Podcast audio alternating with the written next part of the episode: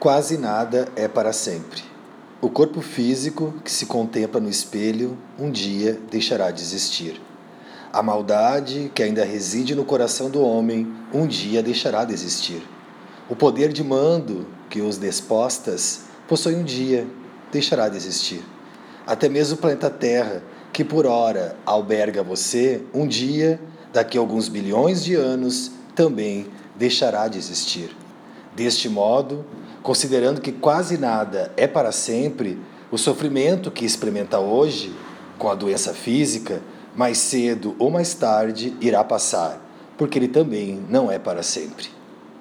Se aceitar com resignação o seu sofrimento, ele passará mais depressa.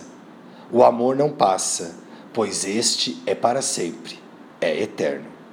O amor de Deus para conosco, o amor de Jesus pela humanidade, o amor que um iremos aprender a ter uns pelos outros. Somente o amor e os bons sentimentos são eternos, porque emanam de Deus. Lembre-se sempre: a beleza física passa, a beleza interior permanece. O ódio passa, o amor é permanente. A paz do mundo passa, a paz do Cristo permanece.